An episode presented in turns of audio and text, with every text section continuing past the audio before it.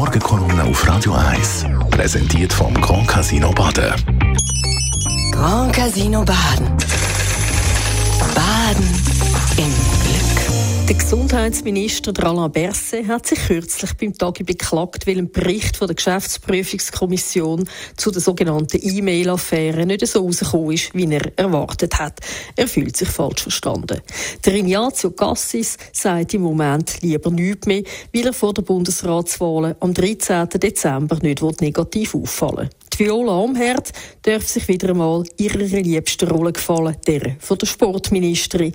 Wenn alle über mögliche Olympische Winterspiele in der Schweiz reden, fragen sie niemand, warum sie unbedingt ein Staatssekretariat für politische Sicherheit will. Ein Staatssekretariat, wo noch keinen Chef hat, weil der, der es jetzt werden mit seinen Frauengeschichten ein Sicherheitsrisiko gewesen wäre. Ein Staatssekretariat, wo man bis heute nicht genau weiss, für was das man es braucht.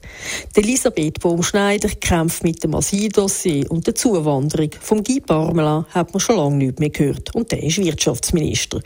Gut geht es Albert Rösti. Mit erstaunlicher Autorität zieht er seine Dossier durch. Wölfe dürfen geschossen werden, die Autobahnen ausgebaut und die Gebühren für Radio und Fernsehen SRF sollen sinken. Und noch jemandem im Bundesrat geht es gut. Karin Keller-Sutter, die schon kurz nach ihrem Amtsantritt Credit Suisse hat müssen abwickeln und seither still und fließig sehr souverän ihren Job macht, hat eine grosse Auszeichnung bekommen. Die Financial Times, eine der bekanntesten Zeitungen der Welt, zählt sie zu den 25 einflussreichsten Frauen. Im Magazin schreibt Elisabeth Svantesson, das ist die Finanzministerin von Schweden, Wissen, Mut und Entschlossenheit sind vielleicht die wichtigsten Eigenschaften eines Politikers.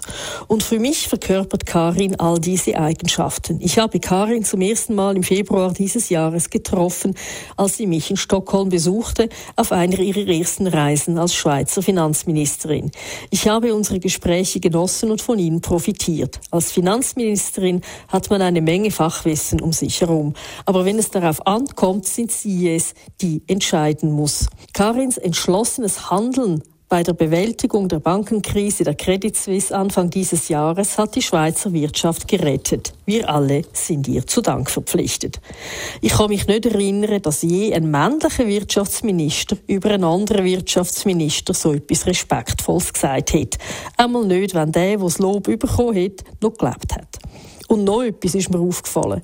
Wir in der Schweiz haben uns jetzt ein Jahr lang mit Themen beschäftigt, die der Bundesrat nicht so gut gemacht hat.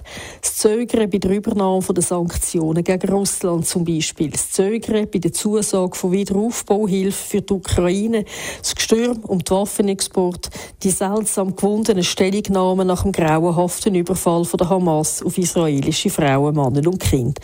Und jetzt kommt Financial Times und lenkt den Blick auf etwas, wo um ein Haar schief gegangen wäre, aber auch dank dem Bundesrat und vor allem der Karin Keller-Sutter einigermaßen gut ausgegangen ist.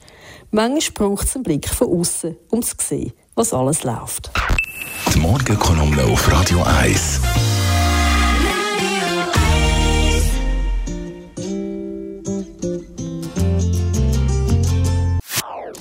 Das ist ein Radio 1 Podcast. Mehr Informationen auf radio1.ch.